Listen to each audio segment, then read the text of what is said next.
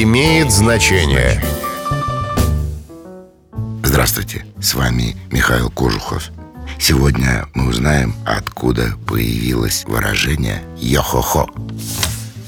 Знаменитой песней из романа Стивенсона «Остров сокровищ» поется «15 человек на сундук мертвеца, йо-хо-хо и бутылка рому». Логично предположить, что йо-хо-хо — это хохот пиратов. Но это не так. Такой возглас использовался английскими моряками, когда им нужно было вместе одновременно приложить усилия в какой-нибудь работе. В русском языке ему соответствует фраза «раз-два, взяли». С вами был Михаил Кожухов. До встречи. Имеет значение.